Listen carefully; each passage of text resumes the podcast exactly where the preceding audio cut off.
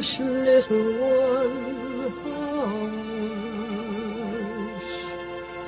Hush, my little That is the whole idea of this machine, you know. どこ行くの I love you. A grande ilusão. Aren't you drinking?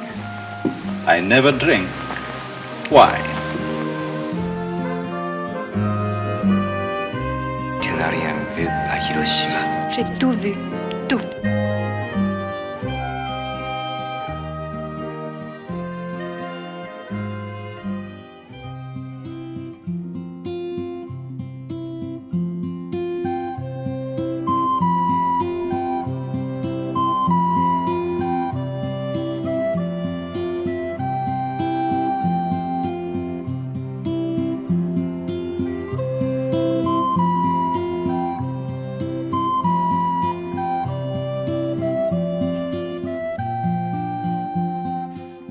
Abrir a grande ilusão desta semana, Pinóquio, de Matteo Garrone.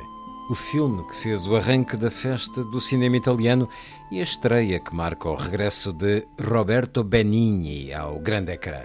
Inês Lourenço, em que é que se traduz esta revisitação do clássico de Carlo Collodi? É uma revisitação que assume o risco de pegar num clássico da literatura infanto-juvenil pouco adaptável à dita imagem real e que o faz tentando conservar as características visuais uh, da fábula. Ainda que esse exercício de equilíbrio entre realismo e fantasia não tenha resultados perfeitos. Esta questão é importante porque, se pensarmos no Pinóquio da Disney, há uma carga emocional e mesmo trágica associada à animação. De resto, quase todas as adaptações do romance de Collodi são desenhos animados. Uma das raras exceções foi o Pinóquio de Roberto Benigni, lá está, um fracasso custoso para o realizador do enorme sucesso A Vida é Bela, que agora regressa então no papel do carpinteiro Gepeto, ele que foi o próprio Pinóquio na sua versão de 2002. Benigni tem estado de facto muito afastado do cinema, a trabalhar essencialmente no teatro e na televisão, e foi o apelo deste universo narrativo tão próximo tão afetivo e tão italiano que eh, se tornou decisivo para ele voltar eh, ao grande ecrã. Portanto, temos a fabulosa aventura da marioneta que quer ser um menino de verdade e o seu humilde pai Gepeto, como só Benigni poderia interpretar no seu estilo sonhador, apaixonado, aqui com outra maturidade, mas dentro do seu elemento. Avevo pensato di fabbricarmi con le mie mani, proprio da me, un burattino di legno.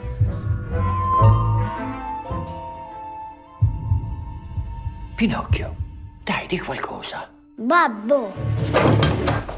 Svegliatevi! Mi è nato un figlio! Così, da un giorno all'altro? Da un giorno all'altro, da un minuto all'altro. Guarda Pinocchio, guarda.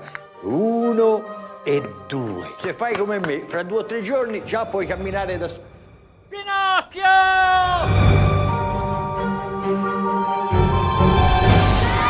burattino come noi. Tu chi sei? Pinocchio. Ah!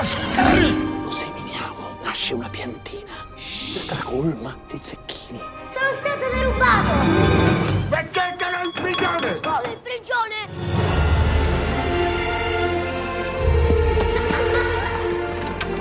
Che sta succedendo al naso?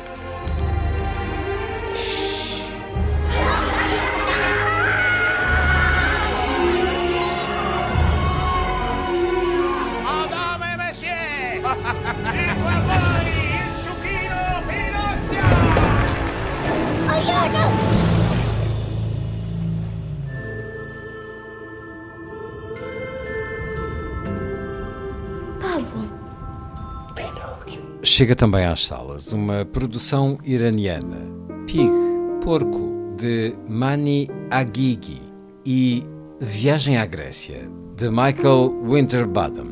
Pig é uma comédia negra que lança, diria, um olhar punk sobre o meio do cinema iraniano através de um realizador que se sente insultado por um assassino em série que anda a decapitar cineastas iranianos e, ao que parece, não se interessa por ele.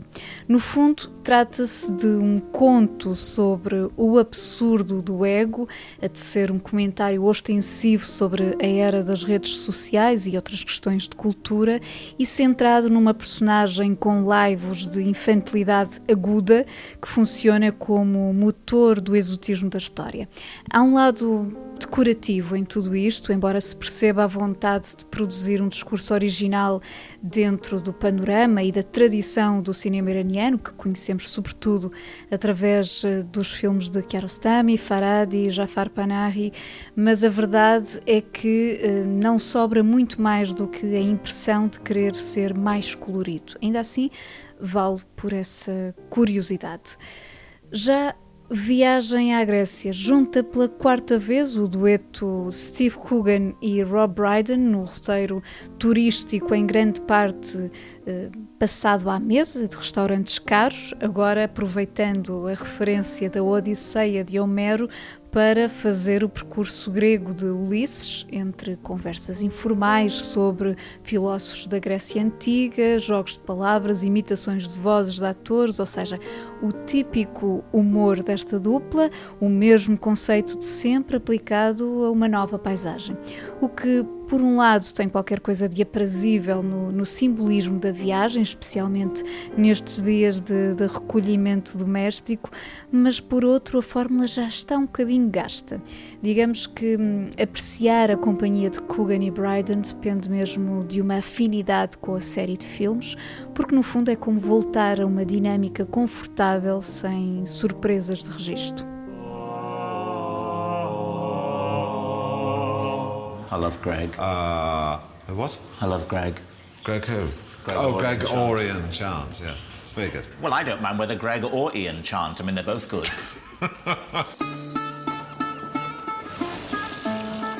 Service! this is the fourth time we've been on one of these little jaunts. We're uh, retracing the, the steps of Odysseus. Greeks were camped here 10 years. I can do a week tops with a pillow. I won't camp without a pillow. It's a shame we're getting the ferry. I would like to stay in the Hotel Lesbian. Come, come, Mr. Bond. You like staying in the Hotel Lesbian just as much as I do. If I can get my head down in the lesbian, I'm more than happy. Come on. What do you mean, come on? Oh, that's convenient. Seguimos com outras propostas de cinema. Está a decorrer até sábado a sexta edição do Emotion, Festival de Cinema Jovem de Famalicão, este ano, para além da secção competitiva, com a exibição na sexta-feira das primeiras imagens de Bem Bom, o filme de Patrícia Sequeira que retrata a formação das Doce. Há ainda a mostra do novíssimo cinema português, comissariada por Rui Pedro Tendinha, que vai moderar uma conversa, e no sábado o encerramento faz-se com um excerto musicado ao vivo de Accent, grande obra do cinema mudo realizada pelo dinamarquês Benjamin Christensen sobre a história da feitiçaria. As sessões têm lugar no Centro de Estudos Camilianos. Em Lisboa, a Cinemateca, que este mês acolhe uma retrospectiva integral da filmografia de Federico Fellini, apresenta também um ciclo com o título Só o Cinema. É uma bela e espontânea declaração de amor à sétima arte, enquanto entidade de linguagem específica que não se confunde com as emoções das outras artes, e nesse sentido estamos a falar de um ciclo com obras da cinematografia mundial que contêm momentos altos dessa linguagem, como Peregrinação Exemplar de Robert Bresson, Paraíso Infernal de Howard Hawks, O Lírio Quebrado de Griffith, Namorico de Max Ophuls, Desejo Humano de Fritz Lang ou então A Pararito de Satyajit Ray, O Vento de Victor Sjöström, Saraband de Bergman e tantos outros filmes que nos devolvem a relação mais elevada com esse território chamado cinema.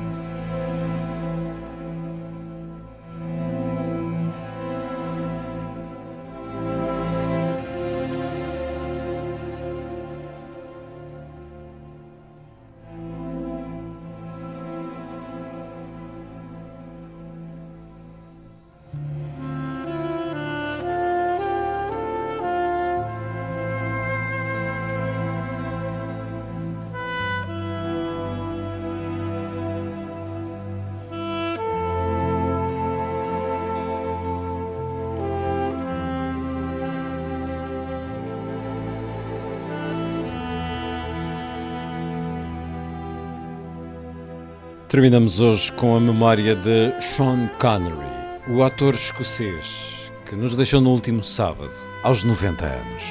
Como já muito se disse, Sean Connery não ficará apenas como o eterno James Bond, mas sim um ator com o domínio perfeito da postura, da voz, enfim, para lá do estilo, da presença que ao longo dos anos passou a confundir-se com uma certa grandeza e gravidade. Quer dizer, não admira que ele tenha interpretado vários reis, de Arthur Ricardo Coração de Leão, passando pela personagem criada por Rudyard Kipling no filme O Homem que Queria Ser Rei, de John Huston. Recorde-se também que trabalhou com Hitchcock, Sidney Lumet, eh, venceu o seu único Oscar no papel memorável de um polícia que ajuda a apanhar Al Capone Em Os Intocáveis, de Brian de Palma, foi monge franciscano no nome da Rosa, de Jean-Jacques Hano, até pai de Indiana Jones e era um orgulhoso escocês.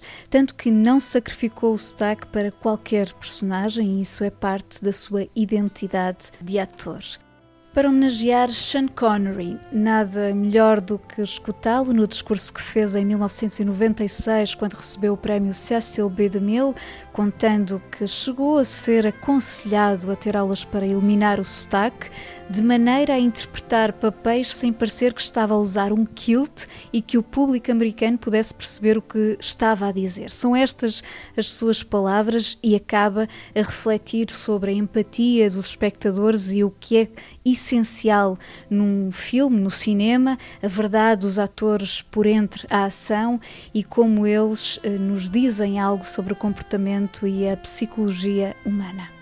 When I started in this business, I was told by someone who seemed to know what he was talking about that I should take lessons to erase permanently my accent so that I could play parts without wearing a kilt. and so that the American audiences could understand what the hell I was saying. Well, it's quite obvious by now that I didn't take his advice. As a matter of fact, just in the last year, there were two big films made of Scottish heroes Rob Roy, played by an Irishman, and the other, Braveheart, played by an American Australian, and both splendidly Scottish. The point is, I think if actors and actresses are good at what they do, and if you, the audience, are affected, moved by the stories we help to tell, then that's the real reward. Truthfully, it's the stuff in between the punches, the shootings, and the car crashes that really count. The scenes between the men and the women that try to say something about how we really behave, how we really feel that's ultimately what moves people and sends them to the theatres, pays to see our films. Hush, little one, hush. Hush, my little That is the whole idea of this machine, you know. どこ行くの A grande ilusão. Aren't you drinking? I never drink. Why? Tu n'as rien vu à Hiroshima. J'ai tout vu, tout.